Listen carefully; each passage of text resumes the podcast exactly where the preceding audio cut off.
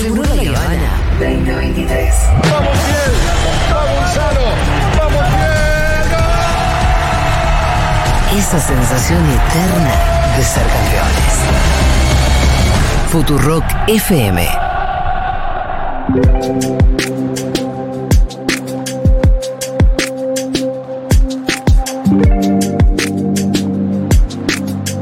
Hace algún tiempito atrás, eh, a partir de la lectura de un excelente informe sobre la situación de, en Rosario, la situación de violencia en Rosario y del narcotráfico, eh, el informe se titulaba Rosario, un sueño de paz. Entrevistamos a su autor, que es Ariel Larroudes, abogado, director del Observatorio de Política Criminal, consultor en política criminal, exdirector de política criminal del Ministerio de Seguridad de la Nación.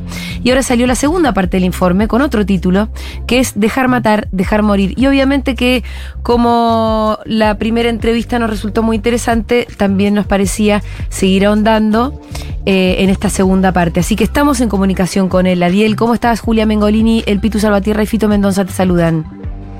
¿Qué tal, Julia? Buenas tardes para vos, para todos. Tengo alto el retorno, A me ver. escucho, así que si lo pueden ¿Te solucionar. escuchás a vos mismo? Sí, Uy, eso, es sí. eso es gravísimo. Eh, vamos a ver si Ah, Ahora me parece que está bien igual. ¿Ya no te escuchas más a vos? Ahora no. Bueno, perfecto. No, yo no me puedo concentrar, mucho menos en, eh, en ideas más o menos complejas, que es a donde, a donde apuntamos con esta entrevista.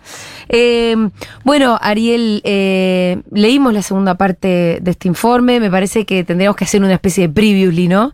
Yo te digo lo que me acuerdo del primero, eh, como para sintetizar, y vos me completás o me corregís. Me acuerdo porque hay ciertos conceptos que me quedaron muy claros, como por ejemplo que, este, porque la, la- la pregunta principal del primer informe era ¿por qué Rosario, no? De alguna manera. Y las respuestas Claro. eran, por un lado, bueno, subió, subieron, posiblemente subieron los índices de consumo. Después que la policía, la connivencia policial y una connivencia además fragmentada en Rosario permitía que todo eso, eh, bueno, este, la violencia se diera de la manera que se está dando. Y después, no me acuerdo si llegamos a hablar también de la cuestión portuaria, ¿no? Eh, si tuvieras que sintetizar el la primera parte del informe en pocas líneas, ¿cómo lo harías? Bueno, nosotros lo que habíamos abordado en ese, en ese primer informe, un poco lo estabas marcando vos, eh, pero principalmente nos, nos habíamos centrado en eh, los 10 años ininterrumpidos de violencia que tenía la ciudad. Claro. Es decir, que al último informe de, de tasa de homicidios estaba casi sextuplicando la media nacional. Eh, Rosario cerró con 22,5 muertes, casi 1.000 habitantes el año pasado, que es el último registro que se tiene, y al día de hoy ya lamentablemente estamos contando 100 muertos durante este año. Eh, eso por un lado, después por otro lado, cómo se distribuía esa violencia a lo largo de todo el mapa rosarino, donde encontrábamos registros de muertes violentas, eh, tanto en el norte, en el oeste como en el sur de la ciudad. No obstante, había una salida interesante, que era lo que sucedía en el distrito centro, que es como si fuese el, el Palermo o el Puerto Madero de Capital Federal, pero para allá, para Rosario, que no registraba muertes violentas Ahí no. Pero sí que esas muertes se registraban y se multiplicaban principalmente en los barrios periféricos que, que se conoce como el Gran Rosario o, las, o, la- o los barrios vulnerables de la ciudad. Claro.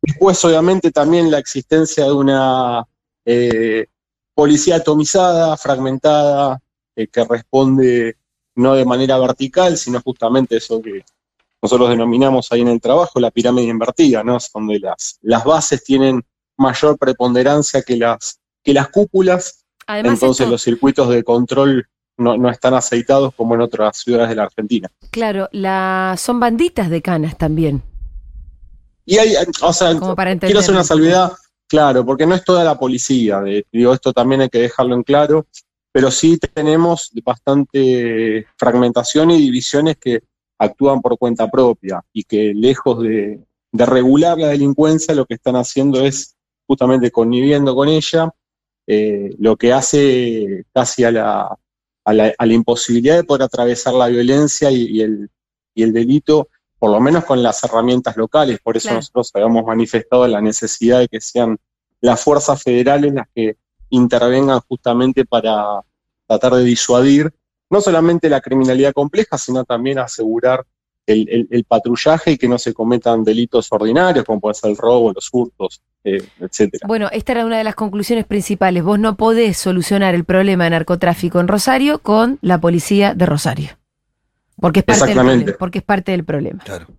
Sí, sí, exactamente. Y esto, o sea, no solamente lo vemos en Rosario como un problema, y ya también ahondando en el, en el segundo informe, lo estamos viendo también en otras ciudades de la Argentina. Y nosotros habíamos puesto el ejemplo de lo que sucede en la ciudad de Buenos Aires. O sea, hoy la ciudad de Buenos Aires, algo también habíamos mencionado la otra vez, eh, tiene bastante eh, inequidad o desigualdad en lo que son las muertes violentas, fundamentalmente en el sur. De 10 homicidios dolosos durante los últimos seis años, 8 se cometieron en las comunas del sur. Y el dato llamativo en esta segunda parte es que el 70% de esas muertes violentas que se están dando en el sur de la ciudad, principalmente en los barrios más vulnerables, es decir, la 1114, Villa 31, Zabaleta, Villa 20, están ya ligadas a las disputas por la narcocriminalidad.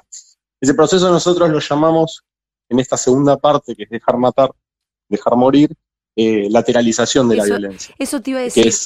Eh, eso, ¿no? Como que la violencia se va, está en la ciudad de Buenos Aires también, lo mismo el informe da cuenta de lo que sucede en la provincia de Buenos Aires, pero en los bordes. Claro. Vos no tenés. Claro, es como, sí, la violencia se lateraliza en, la medida que las fuerzas policiales, por, o, sea, por connivencia, por falta de recursos, por falta de capacidad, eh, justamente en razón de la idiosincrasia del delito complejo, que es la capacidad de penetración que tienen las estructuras del Estado, no puede dar respuesta a esa criminalidad para mantenerla bajo índices tolerables en un Estado de Derecho, y lo único que hace es solamente lateralizarla, es decir, que se mantengan en los, en los bordes, lo que nosotros pensamos en una idea de gueto, ¿no? O sea, un, gueto criminal que, que mantienen esto en estas ciudades, principalmente las urdes eh, de la Argentina, y que bueno, que es un fenómeno que nosotros ahí discutimos si Rosario es en definitiva una excepción o es el principio de un fenómeno criminal mucho más complejo y difícil de, disuadir. Claro, ¿se va a expandir lo que está pasando en Rosario o en realidad ahí está contenido? Bueno, esa creo que es la duda que tenemos todos los que nos especializamos en, esta materia. Lamentablemente hay indicios que nos dan cuenta que, que, esta situación se puede desenvolver o se puede arraigar en otras ciudades del país. Decía el caso de la Ciudad de Buenos Aires, que hoy tiene como te decía, comunas como la 4, como la 7, como la 8, que triplican la media de la ciudad, o sea, casi llegando a, a, valores eh, inimaginables, como por ejemplo puede ser 10 homicidios cada 100.000 habitantes en una ciudad que tiene a pocos metros o a pocos kilómetros comunas como la 2 que tiene cero muertes cada 100.000 habitantes. Entonces, cuando nosotros vemos que ese fenómeno de muertes violentas está totalmente ya ligado al narcotráfico y a la disputa entre bandas, nos da el pie para pensar que esto puede eh, desmadrarse y Rosario ser un anticipo de otro tipo de violencias que en un contexto de pobreza creciente, en un contexto de inflación, en un contexto de asalariados que están lamentablemente o por debajo de la línea de pobreza o que aún estando en blanco no le alcanza para, para vivir, bueno, se ve en la salida en el narcotráfico que genera mucho, mucho rédito económico fácil. Bueno, es una de las cosas que hablábamos cuando hablamos la primera vez que vos nos contabas como, bueno, no es que la pobreza genera narcotráfico, pero sí ciertos contextos eh, dan lugar a que, a que cuando llegan los narcos tengan un poco donde reclutar, ¿no? Con más facilidad. Claro, nosotros habíamos dicho, y me, gusta porque te acordás mucho de la nota, no suele, no suele pasar, eh, pero bueno, te, agradezco, es un un guiño que te hago yo como entrevistado, pero sí, la pobreza de por sí no genera delitos, lo que genera son conflictos. Uno de esos conflictos es con la ley penal, pero como lo hay conflictos con la educación, con la, con la, con la salud, con la economía, es decir, diferentes materias sociales que están pendientes principalmente en estos, en estos lugares. Y también ahí yo, Juli, lo que agregaría, que me parece importante, es el rol de la policía, ¿no? Porque nosotros estamos acostumbrados o nos hemos formado con la idea del, doble pacto policial, que es decir, que la policía y los, los delincuentes eh, pactan mantener eh, a través de la venta de impunidad, venta de información y, la protección de ciertos circuitos criminales, eh, que la obtención de niveles bajos de violencia, es decir, que, la gente pueda en su caso vender o, cometer ciertos delitos, pero que siempre y cuando no se mueva mucho la, la aguja. Bueno, nosotros ponemos en crisis eso, ese doble pacto y lo que nosotros hablamos es de una mutación justamente. Porque nosotros pensamos la intervención policial solamente eh, como si fuese una intervención a la baja, cuando en realidad la policía también puede intervenir para el alza de los, de los conflictos. Y eso tiene que ver o se potencia cuando vos no tenés policías con cuerpo policial eh, homogéneo, jerarquizado, que responde a una cúpula o una cúpula vertical. Y lo que sucede en Rosario justamente es el ejemplo de lo que puede suceder cuando la policía se desmadre y no está respondiendo a un poder político, sino que responde casi a una especie de balcanización de la fuerza. O sea, cada uno tira para, su, para su lado y así termina esta situación.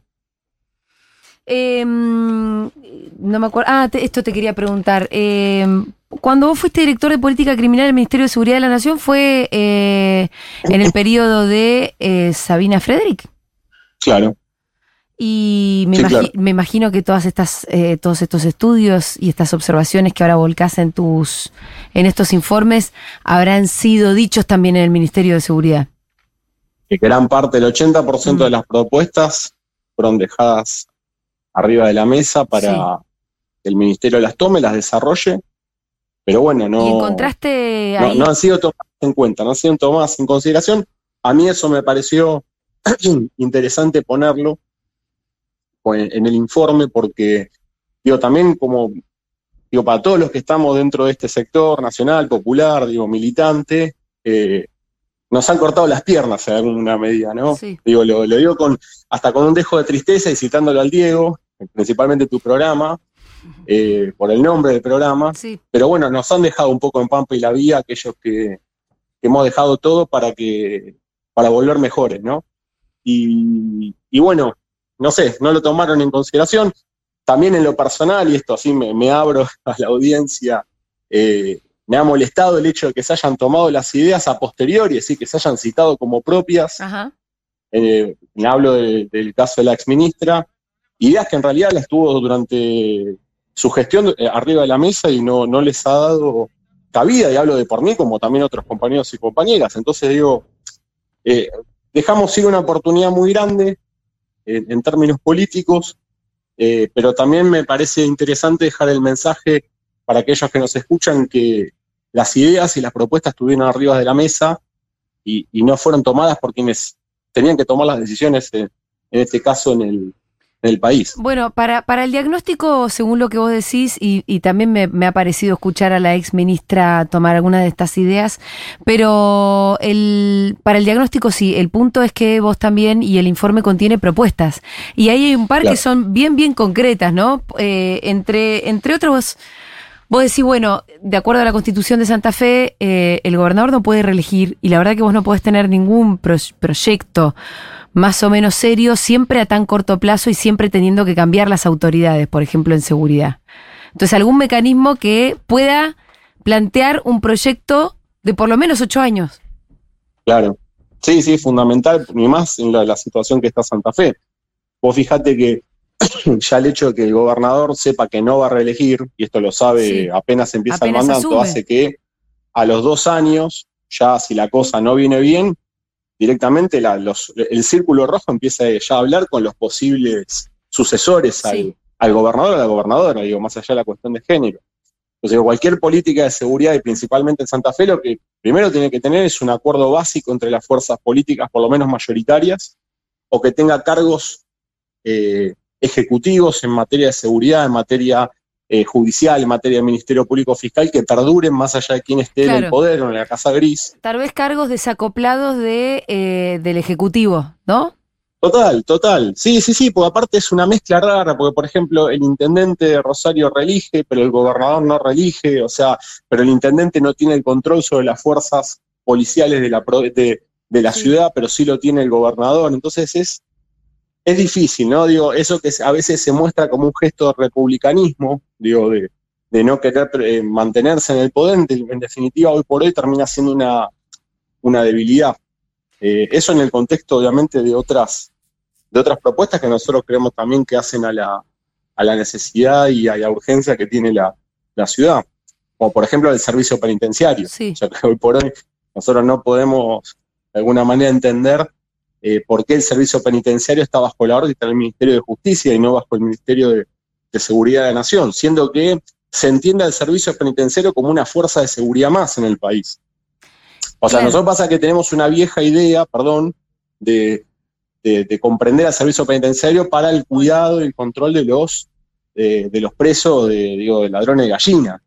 Pero hoy por hoy, con el sistema eh, delictivo que ha proliferado, que se ha complejizado, que penetra en las capas estatales y de control, necesitas sumar a la fuerza, eh, a las fuerzas federales, al servicio penitenciario, para que puedas diagramar entre las cinco fuerzas cómo vas a, a prevenir el delito afuera y dentro de la cárcel. Porque desde la cárcel, ¿esto es real? ¿No forma parte del mito como que de las cárceles los narcos siguen mandando? Claro, no, no, no, eso es, eso es una realidad. De hecho, hay eh, investigaciones llevadas adelante por el Ministerio Público de la Acusación y el Ministerio de Seguridad de, de la provincia que dan cuenta que un gran porcentaje, por no decirte un 80% de los homicidios que, tuvieron, que tuvo la ciudad durante el año pasado se pergeniaron y se dieron dentro de la cárcel. Mira, Y sí, la, la, la, la, la- la comu- la- hola, ¿cómo estás? Eh, los medios de comunicación que fueron cambiando, el teléfono celular dentro de las cárceles hicieron Sí. todo esto más propicio, porque antes vos tenías un teléfono comunitario, claro. de donde vos llamabas Claro. y comúnmente eras escuchado por el servicio penitenciario. Claro. Entonces, si decías alguna cosa rara, se cortaba ahí. Ahora, el tener teléfonos celulares hace mucho más fácil eso. Bueno, y además está lo que dice Ariel, que como la, la- el servicio penitenciario depende de justicia y no de seguridad, ahí hay como una falta de fluidez entre la, la comunicación entre las fuerzas, ¿no? Totalmente, totalmente. Si vos tuvieses a cargo de la, de la, de la cartera de seguridad, de la fuerza de control dentro de las cárceles, vos sentás en la misma mesa las cinco fuerzas federales y das una sola orden. Claro. Es decir, no son dos ministerios dando de órdenes en una estructura burocrática que a veces obviamente no, no ayuda para, para este tipo de, de situaciones que son tan urgentes, tan apremiantes. Ariel, ¿por qué el informe se llama Dejar matar, dejar morir? Bueno, el el primero del dejar matar justamente tiene que ver con este problema que aqueja a la ciudad desde hace 10 años, eh, que es este, este, este- este híbrido en el cual se encuentra el sistema de seguridad rosarino, en el cual, cómo fue que la policía, o parte de la policía, la Unidad Regional 2 intervino, no para regular la delincuencia, sino para potenciarla justamente, aprovechando esa fragmentación y esa competencia. O sea, hoy hay- hoy hay casi 10 bandas compitiendo por el territorio en Claro. la ciudad de Rosario. Eso me explica la primera parte. El dejar matar me parece que me queda claro. El dejar morir tiene que ver justamente con lo que sucede con la persecución de las fuerzas de seguridad y del sistema judicial eh, a las infracciones que se cometan por la 23737, la más conocida como la ley de drogas. ¿Y en qué sentido nosotros decimos dejar morir? No justamente por la- darle la espalda a lo que pasa o lo que sucede con el consumo. Vos fijate que hoy Claro. si nosotros tomamos las estadísticas propias del Ministerio de Seguridad, son estadísticas públicas, entre las fuerzas federales y las fuerzas provinciales, del 2017 al 2021, el 70% de los procedimientos que se hicieron por infracción a la ley de drogas son por consumo personal y por, eh, por eh, tenedores para un tenedor simple, o sea, tenencia simple, que no le toca ni un solo pelo a las estructuras más grandes de las de los narcotraficantes, las bandas que se dedican a, a- a la comercialización de droga, y tampoco le toca un pelo principalmente a los consumidores, que los termina justamente estigmatizando y encarcelando cuando en realidad tendrían que ser atravesados no por el sistema de seguridad, sino por el sistema de salud. Además vos fíjate, y con esto cierro por lo menos el, el dejar morir, ¿no? que es ese, ese darle espalda a, a lo que sucede con, con los adictos. Fíjate que la Corte Suprema en 2009 y el año pasado, digo, esta Corte, con todas las críticas que se le puede hacer, sacó un fallo, se llama el fallo Salvini, que de alguna manera sacaba, corría de, cuajo lo que era la persecución a quien estaba consumiendo aún dentro de un establecimiento carcelario, diciendo que esa, esa tenencia para consumo o ese consumo personal no es punible porque queda reservado dentro de de la órbita del artículo 19 de la Constitución como un principio de reserva, es decir, exento de la voluntad de los magistrados. Entonces, a la par la Argentina está desarrollando una industria canábica muy importante, que está por dejar al país casi mil millones de dólares por año, más de 20 mil puestos de trabajo, y sin embargo seguimos metiendo gente en cana, o por lo menos procesada o encausada por fumarse un porro. Entonces tenemos una, una contradicción muy elevada, muy grande en el sistema de persecución penal, que lo que hace es dejar por fuera tanto a los adictos como personas enfermas o, con- o- personas con necesidad de que sean intervenidas por una agencia de salud. Y también dejamos por afuera a las grandes estructuras criminales que se siguen llenando los bolsillos, por lo menos a cómo está funcionando la ley hoy en día. Bueno, em, Ariel, y por último te quería em, también preguntar que vos en el informe hay como algunos cuentos, ¿no? Algunas, una serie de ficciones eh, para, no sé, para narrar, para ilustrar un poco lo que, lo, lo que vos querés contar con el informe, ¿no? Sí, sí, la idea ahí que, que tuve con el informe, con la idea de hacer los cuentos, era de una forma socializar la, lo que sucede ahí en la, en la ciudad. Me parecía que, que narrar de alguna manera cómo habían sido ciertos acontecimientos, como por ejemplo la muerte de, de quizás los dos primeros mafiosos que tuvo la ciudad, pero el, el caso de la muerte de Chicho Chico, a mano de Chicho Grande, eh, que ahí en los años 30 en la ciudad de Rosario, lo que se pensaba ahí como la Chicago Argentina, eh, por lo menos poner en palabras cómo fue ese- esa situación, que tiene una, una, una idea de crónica policial o de policial negro para, para tratar de, bueno, por lo menos endulzar un poco, atrapar la lectura a aquel que está ajeno a las cuestiones de- de- de- del estudio de la criminalidad, que quizás aburren un poco. Y después lo que hicimos fueron, bueno, dos cuentos, eh, que nosotros lo decimos, ¿no? En el informe, ¿no? Digo, inspirado en hechos posiblemente reales, que es la historia de Alejo y Felipe, que es la historia de un, un chiquito de la periferia de Rosario con su perro, bueno, que termina en una, en una fatalidad, pero termina de alguna manera linda, o sea, ahí apoyándonos en el realismo mágico, y después también uno en el final que se llama Clarita y el Pozo, que, bueno, trata de, potenciar ese crédito y esperanza que, deben tener los rosarinos, las rosarinas, los argentinos, las argentinas, para que renazca alguna vez esta, esta ciudad que tiene todo el potencial, tiene muchísima plata para hacerlo, pero bueno, tiene enquistada esta, esta violencia que, que la viene sometiendo hace muchísimos años. Te agradecemos muchísimo, Ariel. Ya sos un, te diría que, mm, eh, no te voy a decir columnista todavía, Pero, pero, me habitué. un habitual de consulta. Bueno, por favor, agradecido a ustedes solamente por, por la oportunidad y bueno, a Para- lo que a lo que pregunten, a lo que necesiten, estamos ahí. Para la gente que esté interesada, el informe dónde está publicado. Está en nuestra página web www.observatorio Bueno, muchas gracias. Era Ariel ustedes. el director del Observatorio de Política Criminal, abogado, consultor en política criminal. Hablábamos sobre su segundo informe sobre eh, la violencia en Rosario en particular y también la violencia extendida ya hacia otros territorios con algunas particularidades que son bastante interesantes de destacar. Ya venimos.